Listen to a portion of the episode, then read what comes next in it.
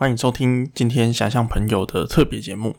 那今天特别节目的录制人员就只有我洪明一个人自己录。那我今天想要介绍一本诗集，这本诗集才刚出而已。它是呃，我记得是九月九月九号的时候，然后出的一本诗集。它是由一位叫做陈延真的诗人出的一本诗集，叫做《南回》。那先说说我跟就是延真这位作者认识的场合，就是在。今年大概三四月的时候，如果我时间没有记错的话，呃，不知道大家有没有听过《想象朋友写作会》的第一集？然后第一集里面我们有很尬的时候念一首诗，那首诗是《野狗与晴空》的其中一首诗。那会放在第一集的原因，就是因为我非常喜爱那本诗集。那至于关于那本诗集的内容，我之后找一些时间来聊聊。总而言之，就是。呃，那首诗集的作者杨志杰在那个启动诗社里面办的一场演讲，然后他是与诗人曹玉波一起对谈，然后在对谈的过程之中，就是充满各种很多有趣的事情。然后如果机会，我就放到另一集再谈。那总而言之，就是那个场合其实还蛮多，就是志杰的朋友。然后因为杨志杰是在呃台台东台东，我一直念错这个。一直很常念说台东跟台中，他在台中就是写作的时候，其实认识很多东华大学的诗人们啊，不管是呃从宋尚伟啊，然后曹玉博这这本诗的作者陈彦真，他们都是从中华的这个体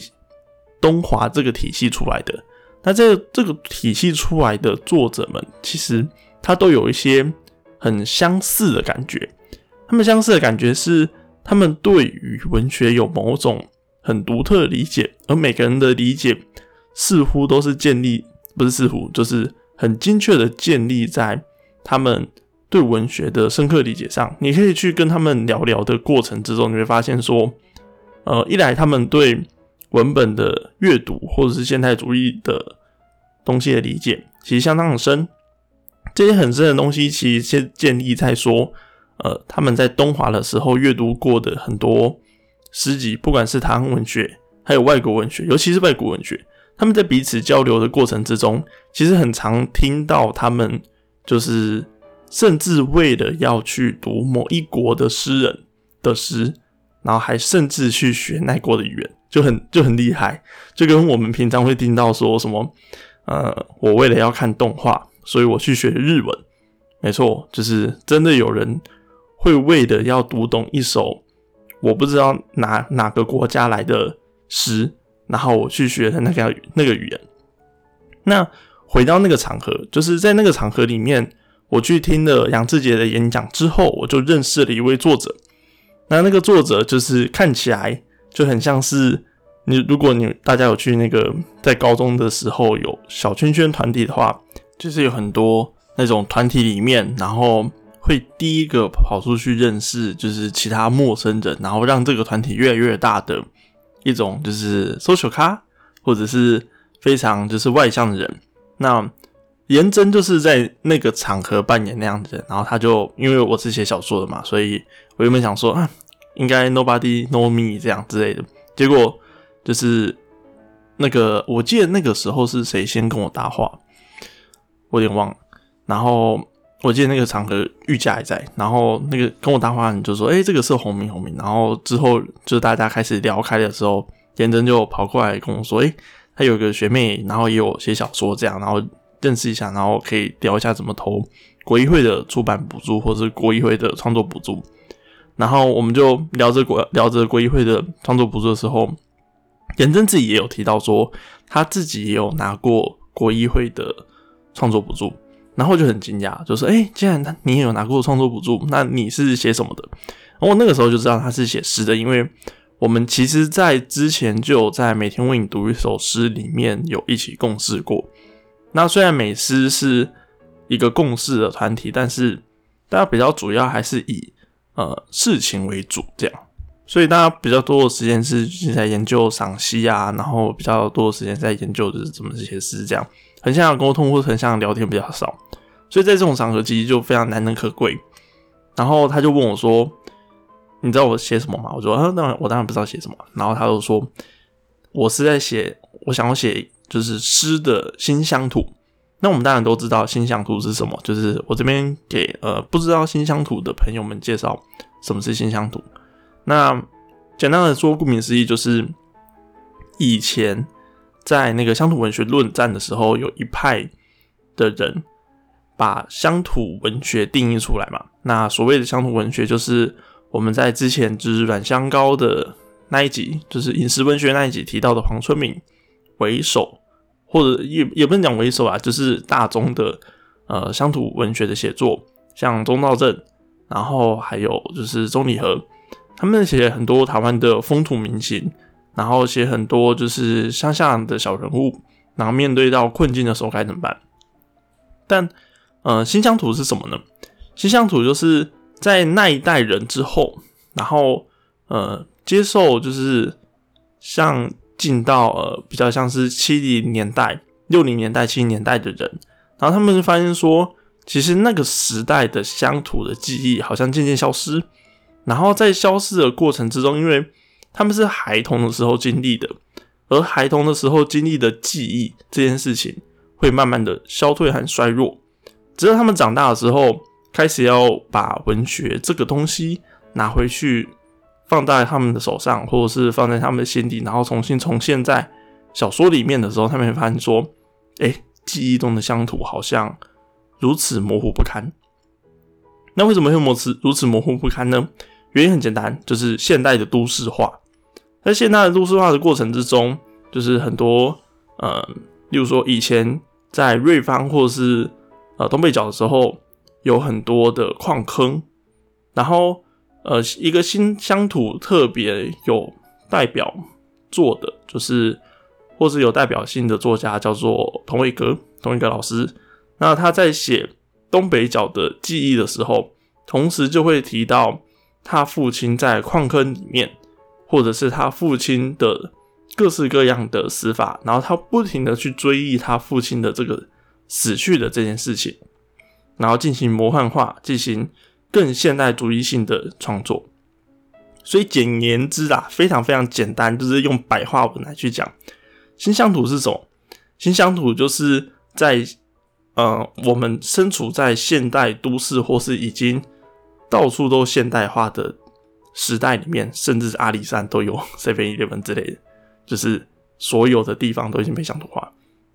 然后的这个时代里面，我们要去回味那些。存在在我们记忆里面，已经快要消逝，已经快要风化。注意哦，是记忆里面哦，然后的乡土风景。为什么记忆非常重要？也就是说，记抽取记忆这件事情会成为创作本身，所以成为创作本身这件事情就带有某种就是神性和现代性，然后这种现代性就会让乡土这件事情变得格外的有趣，所以。新乡土小说它长什么样子？有时候如果我们去看同一个的，嗯，例如说武昌时代或者是王考里面，它的乡土的场景就不像是啊黄春明的乡土那么明显。例如说宜兰的田，然后火车，或者是啊阿妈带着孙子坐火车的这样子，嗯，就是乡土，就是乡下人初次接触到现代文明的瞬间，没有。他们比较像是在一个矿坑里面，然后父亲有一天不知道为什么消失了，留下了我和母亲，然后我和母亲要在就是一条一个只有一条路的山里面，然后活着，然后在这个山里面，我遇到很多稀奇古怪的事情，公车一天只有一班，但是我的生活却没有特别的不便，但是我的心灵好像。在跟这个世界有点隔阂，在这跟这个世界有点隔离，然后我会发现说，我想讲的事情好像不是那么的单一而绝对，就是不是那么单一的，绝对是乡土，或者是绝对是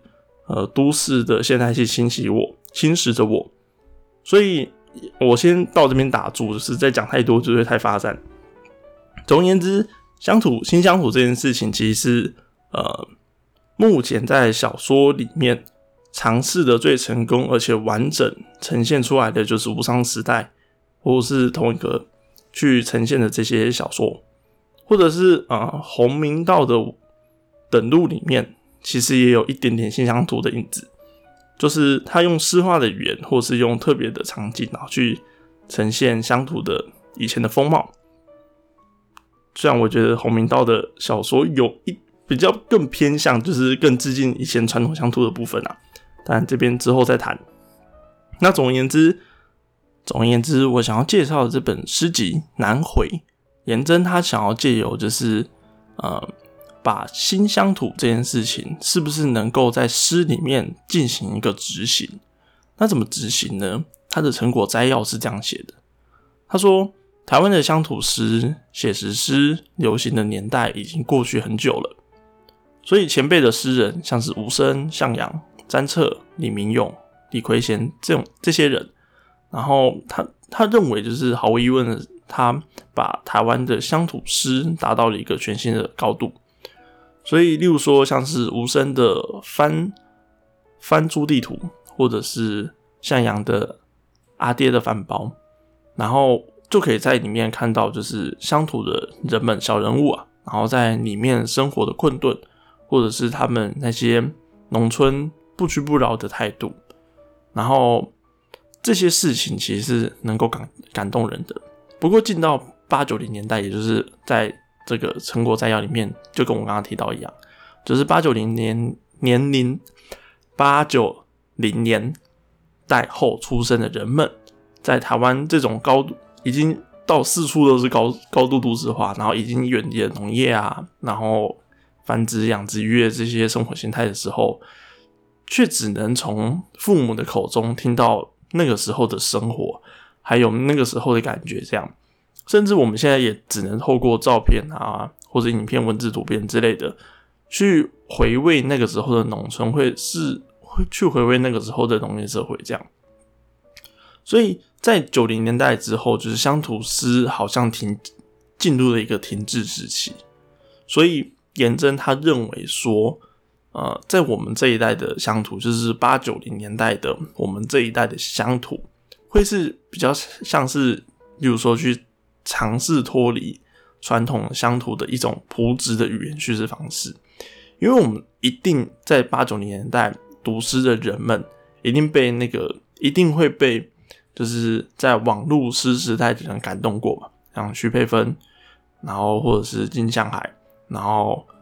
宋尚伟这些人一定被他们感动过，然后但是他们的语言感动过我们的语言，我们我们又不能完全去抛弃，然后进到乡土里面嘛。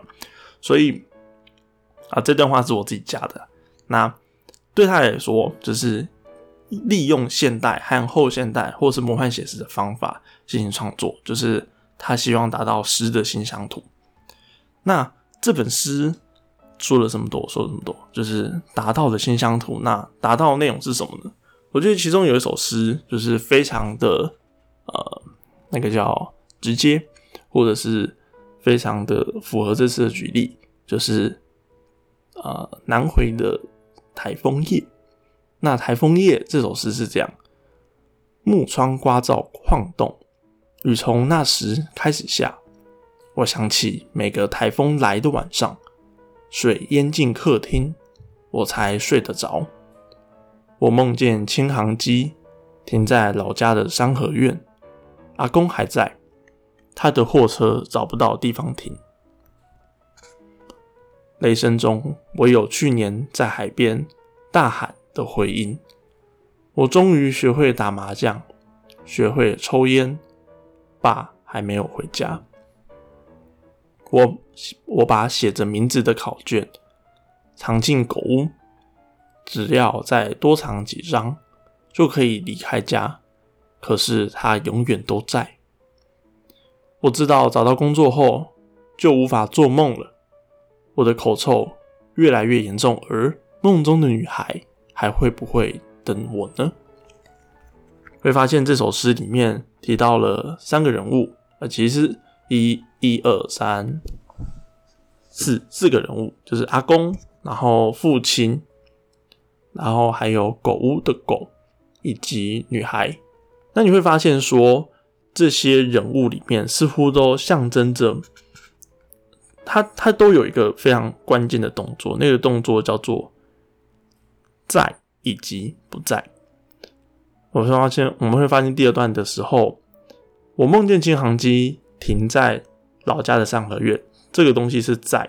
然后第三句是写阿公还在，他的货车找不到地方停，这个叫做不在。还有雷声中，我有去年在海边大声的回音，诶，这个东西我有保存下来哦。大喊的回音里有保存下来。我学会打麻将，也学会抽烟，这两个都是在，但是配合一个爸还没有回家的不在。还有。我把写着名字的考卷藏进狗屋，只要再多藏几张，就可以永远就可以离开家，就可以永远离开家，就是一种消失嘛，就是一种不在，就是一种离开此时此地的感觉。可是它永远都在，这个它是犬之边，就是动物的它，这个狗狗会永远都在。诶，这就有点违反我们的直觉啊！一个狗应该的寿命应该是比一个正常人类的寿命还要短吧？那为什么狗是永远都在的？哎，那我们这边就可以再想深一点，想细一点，就是这个狗的永远都在，是不是我们的记忆让这只狗永远都在？会不会是主角藏考卷的过程之中，这些很听起来很容易腐烂的东西，就是考卷这个东西，反而会永远留在我们的心中的记忆里面？那最后一段，我知道找到工作后就无法做梦了。梦是一个很重要的东西，我所以无法做梦，听起来很严重的不在。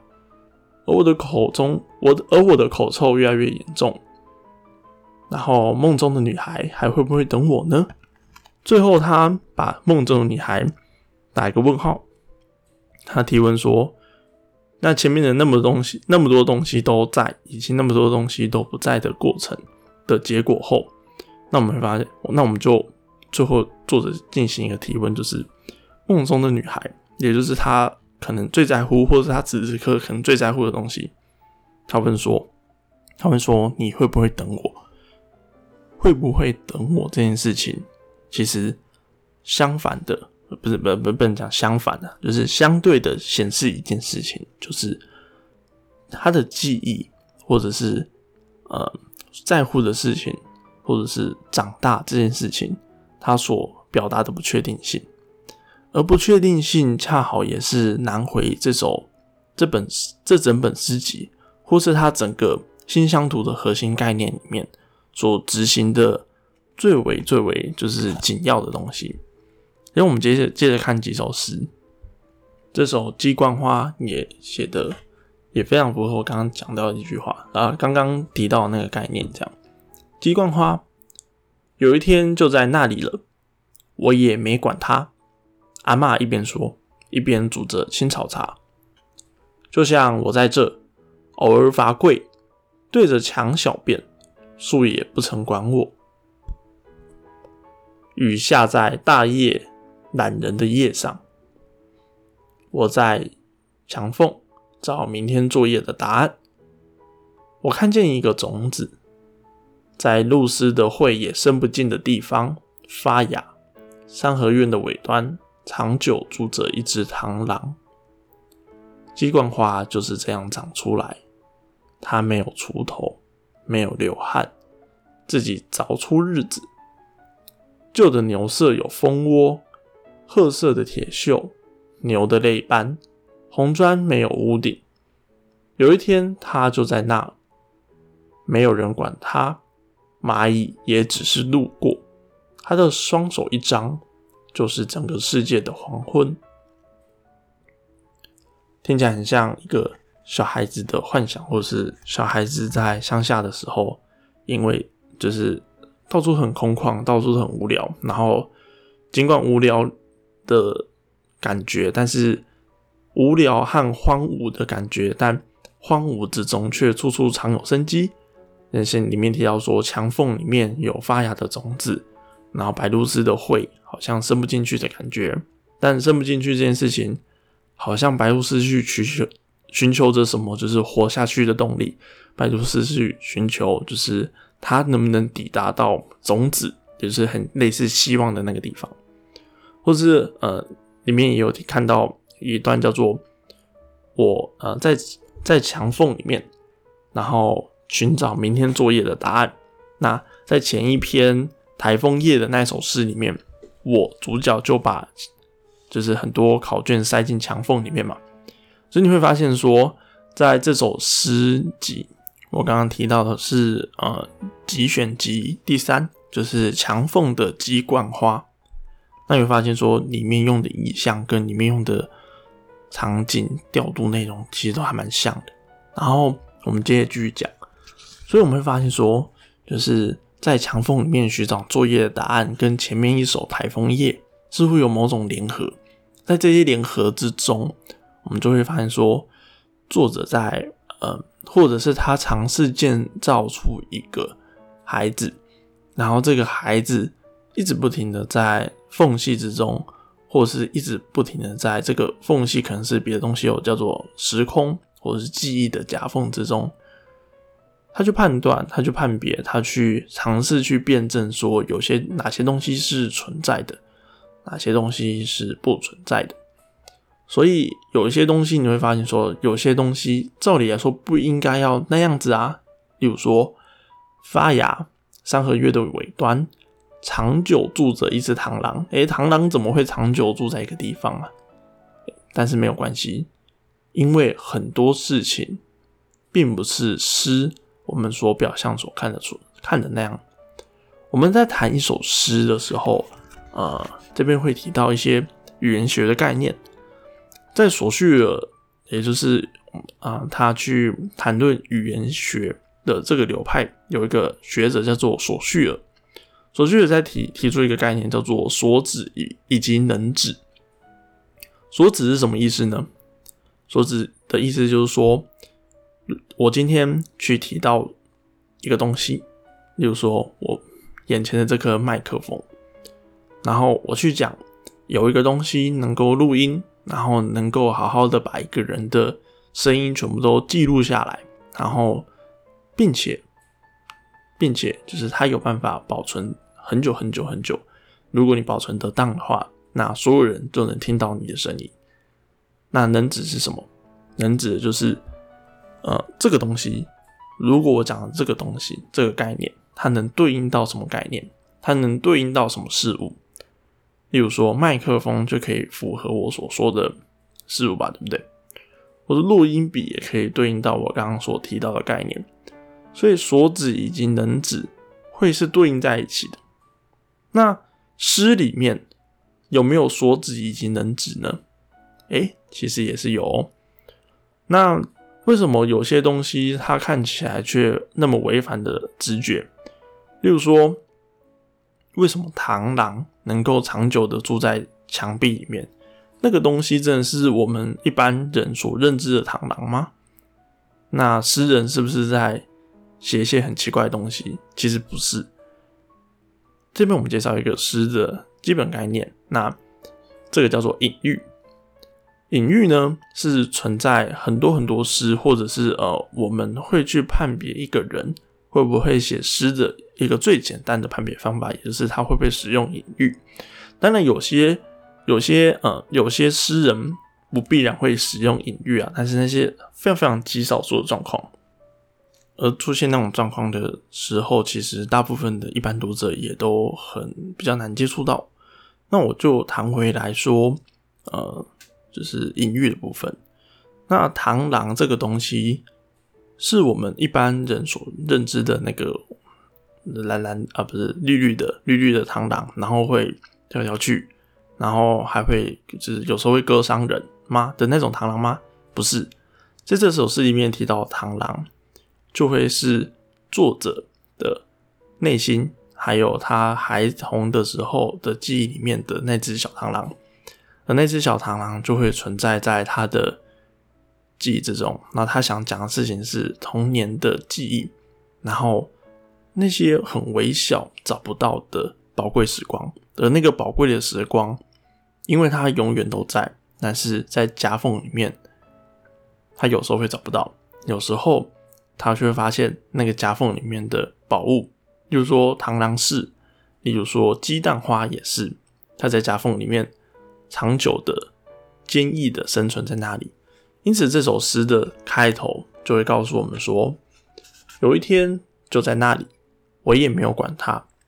没有管它，没有管它，那个记忆就会根深蒂固，越长越硬，然后就存在在作者的脑中了。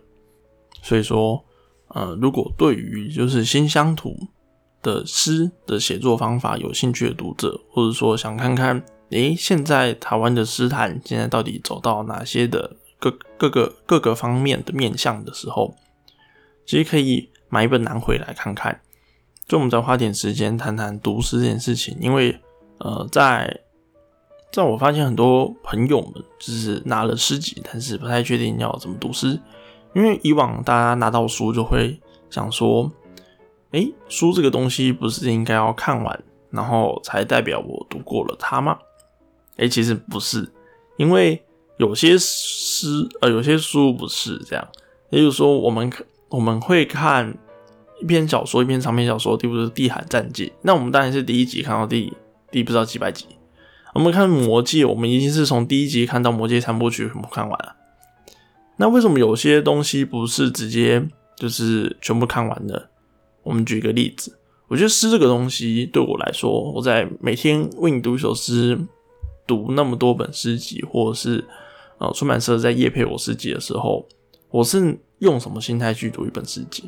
首先，我会去看它的概念完不完整，这这对一个诗集是最基本，但是却最致命的东西。绝大部分的诗集的创作者里面，呃，没有办法，没有办法完整执行这件事情，就是他没有办法完整执行我的诗的概念完不完整，也就是说。嗯，很多人写出诗集，就是把呃自己在，例如说三年写的诗，或是一年写的诗，然后零碎的拼在一起，然后呃强硬的把它分一二三段这样，或者一二三集。这个集是合集的集，因为如果大家买过诗集的话，我们会发现有集一、集二、集三、集四这样。那为什么就是有这个状况呢？其实呃，就我们会发现说。大家在创作诗的时候，会有一个我今天想到了什么概念，然后我就把它写出来，然后只要这个诗能够执行这一个概念就好。但是一个诗集不是啊，一个诗集是要有很多相同类似概念的诗组成在一起，或至少，或至少它的几一、几二、几三的概念应该要是很类似的吧？那在第一个判断标准就是说。啊，我会看这首诗诗集有没有去完整执行它的概念。那例如说杨志杰的前一本诗集《小宁》，他就很完整的执行了呃所谓的政治和乡土和记忆结合时间的一一本诗集。那本诗集非常精彩，它有呃虚构人物故事，但是它也有精彩的真实存在的台湾地景和场景。他就非常非常就是精致的执行出这个概念，这样，或例如说，我们去看其他的诗集，呃，举个例子，举个例子，例如说六尾堂的一切闪耀都不会熄灭这首这本诗集，它就是在讲香港，他在这一段时间所经历到的种种事情。那读者只要有一个对诗集有个粗略的概念就好了。读者不必然去检证每一个诗是不是符合那个主要概念，这个呃，这个照理来说是，呃，这这样讲感觉有点奇怪，就是说，你照理说你买了一本食谱，然后里面的食谱里面给的菜，照理来说都要跟我这个食谱有关啊。例如说，我去买了一个中式料理食谱，里面出现了一个甜点蛋糕，这样不是很奇怪吗？在搞什么东西？但是哎，没有关系，就是我们对。文学是多有点忍耐度，多有点忍耐度，就是有时候把你的标准降低一点，其实是可以接受的。但，嗯，优秀的诗，它照理来说，它会完整的执行它所展现的概念，或者是它至少它概念会有一点小分散的情况底下，作者会把分级的部分把你分级好。那我觉得南辉这本诗集很不错的地方，就是作者有把分级分级好，这样。他在第三集就是墙缝里的鸡蛋花里面展现的概念都相当一致，像我刚刚就是拿到刚拿到是这本诗集，然后随便翻两首，就发现说，诶，它的概念都很接近，然后概念也执行的很棒，但却没有重复。而就是诗这个东西其实很看新鲜度啊，就是他没有把重复的东西拿出来使用。第一个是第一个台风夜，好像在消失与不消失之间。然后第二个，呃，阿妈跟我说的那个那句话的那首诗，却更像是一个孩童的记忆的某种探索。那尽管这两个主题不一样，却同样执行出同样的概念的时候，其实我就觉得它的第三集就有前后连贯、前后连贯、一气贯通的感觉，所以我觉得这是一个非常棒的分类。还有就是有跳过的感觉，这样。那我继续讲说，读者要怎么继续读诗。好，那首先诗这个东西，我们不能把它当做就是跟读小说或是读散文一样，就是不是把一个，因为它不是顺时间编排的，你懂吗？就是一个一个诗人可能在一月和九月的时候会有相同的概念，但是他一月和九月的诗，它不是。他不是顺着一月排到九月，因为一个人的生活形态它是混乱而复杂的，那创作的状态也是嘛，所以他一定是重新编排过，他已经重新使用，就是他自己想要呈现给读者看的方法。所以我觉得对于一个读者来说，你要把诗集视为一个食谱，你要把诗集视为一个呃心灵的某种调味。呃，就是说口香糖、薄荷糖的这种感觉，什么意思呢？比如说，如果你今天在睡前，然后你把这本诗集放在床头，然后偶尔看一下，或者是你把这本诗集带着，它不会很厚，就是顶顶多两百公克，然后带在你的包包里面，然后出游的时候抵达某些地方，例如说，我们都想着他们哪有轻航机啊？没有，你到花莲很多地方都有轻航机的存在，或者是一些可能比较空旷的地方，可能都会看到废弃的战车、废弃的就是机场跑道这样。所以我们会说，所以我们会说，就是我我觉得一本诗集最好的读法就是你不要想着去读它，就是听起来超奇怪，但是一本诗集最棒的情况就是。就像电影一样，就你把你的生活想象成电影，然后突然你翻开这个诗集的时候，你是在寻找属于你的电影台词。这样讲好像很浮夸、很浪漫，但是我认为一本诗集最好的读法就是那个时候。那前面我提到说你要对这个世界有所概念嘛，对不对？所以你总不可能在就是外面出游，例如说你去花莲玩，但是你却带着一本就是很。忧郁的诗，或是一个首很一本很城市、城市感很重的诗。那当然，你在花莲读那本诗集的时候，你会觉得跟格格不入啊，就是格格不入，然后觉得很奇怪这样。但如果你在花莲，然后拿《南回》这本诗，或是你坐在铁路上面读着《野狗与群空》，或者是你在海上，或者是你在国外，或者是你在山山里面。读着不同的诗，你会有不一样的感觉。甚至最常、最常有灵感和最常、最好读诗的方法，就是睡前，或者是早上醒来，或者是你觉得很厌倦的时候，所以才会有什么晚安诗之类。就是晚安诗为什么那么多人推崇？因为它就打中了人们最需要诗的时刻嘛，对不对？那为什么不是晚安诗集，而是晚安诗呢？因为诗集太多了，有太多的概念，或者是因为诗的概念很细琐，然后一本诗里面，一本诗集里面所包含的诗又有就是多一点，就五十几首这样。那在这么多首诗里面，你又要就是一口气全部看完，其实是一件很累人、很痛苦的事，就是很像是有一个人在你的耳朵旁边，然后。一直念 rap，然后重点是那些 rap 的歌词和所表达的意思都不一样，就是重复播五十首不同的 rap，然后这些 rap 都很不一样。这样，所以我觉得就是对于读者来说，不必强求自己总结一下，就是不必强求自己在一天之内读完一本诗集。然后第二个是，你必须认知到，就是这本诗集是什么。一本好的诗集，它会有一个好完整的概念。例如说，像《南回》这本诗，它就有一个完整的所谓的南方，所谓的新乡土，所谓的我前面刚刚提到的，呃，关于记忆的消逝，关于记忆的重整，关于记忆的回溯。那很推荐就是去读强凤的《鸡蛋花》这一集。那里面很多首诗都能打中我，至少我是一个非常非常热爱乡土味道和乡土文学的一个写作者。这样，那最后这本诗带在手上的时候，偶尔偶尔就是翻开来，然后不必然去不必然去强迫自己读懂每一首诗，像就是我看过杨家贤老师在。我知道某一首诗的推荐序吗？还是自己的脸书上嘛？就提到说，其实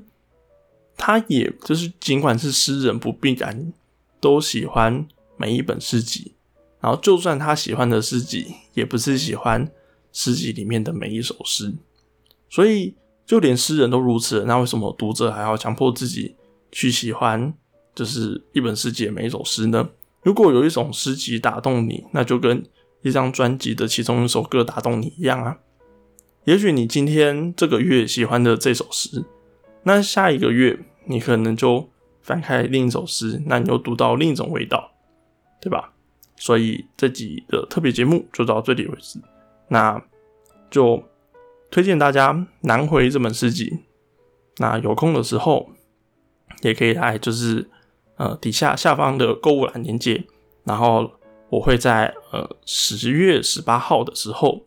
一样在分享这首诗的读书会。十月十八号，呃下午两点，然后我会在集文社。如果你在脸书搜寻“集”是木字旁，然后上面一个口，下面一个耳朵，就是划船的“集”，然后文是文章的“文”，然后社是社团社，然后你可以在。大概那个位置在在这个永和的福和国中旁边，那我在那边开一个小小的读书会。那读书会的形式非常简单，就是大家就发表自己的意见，然后或者是如果你不知道什么，你不知道有什么东西想发表的话，你就是听听大家的分享这样。然后也会有一个脸书社团叫北台湾读书会，大家有兴趣的话也可以进来加加。那今天的特别节目就到这里结束，就先。先谢谢大家，然后有什么东西就可以欢迎进到留言栏，或者是读者有个 Google 缝啊，就是可以大家投稿或是指教这样。好，那就这样，晚安。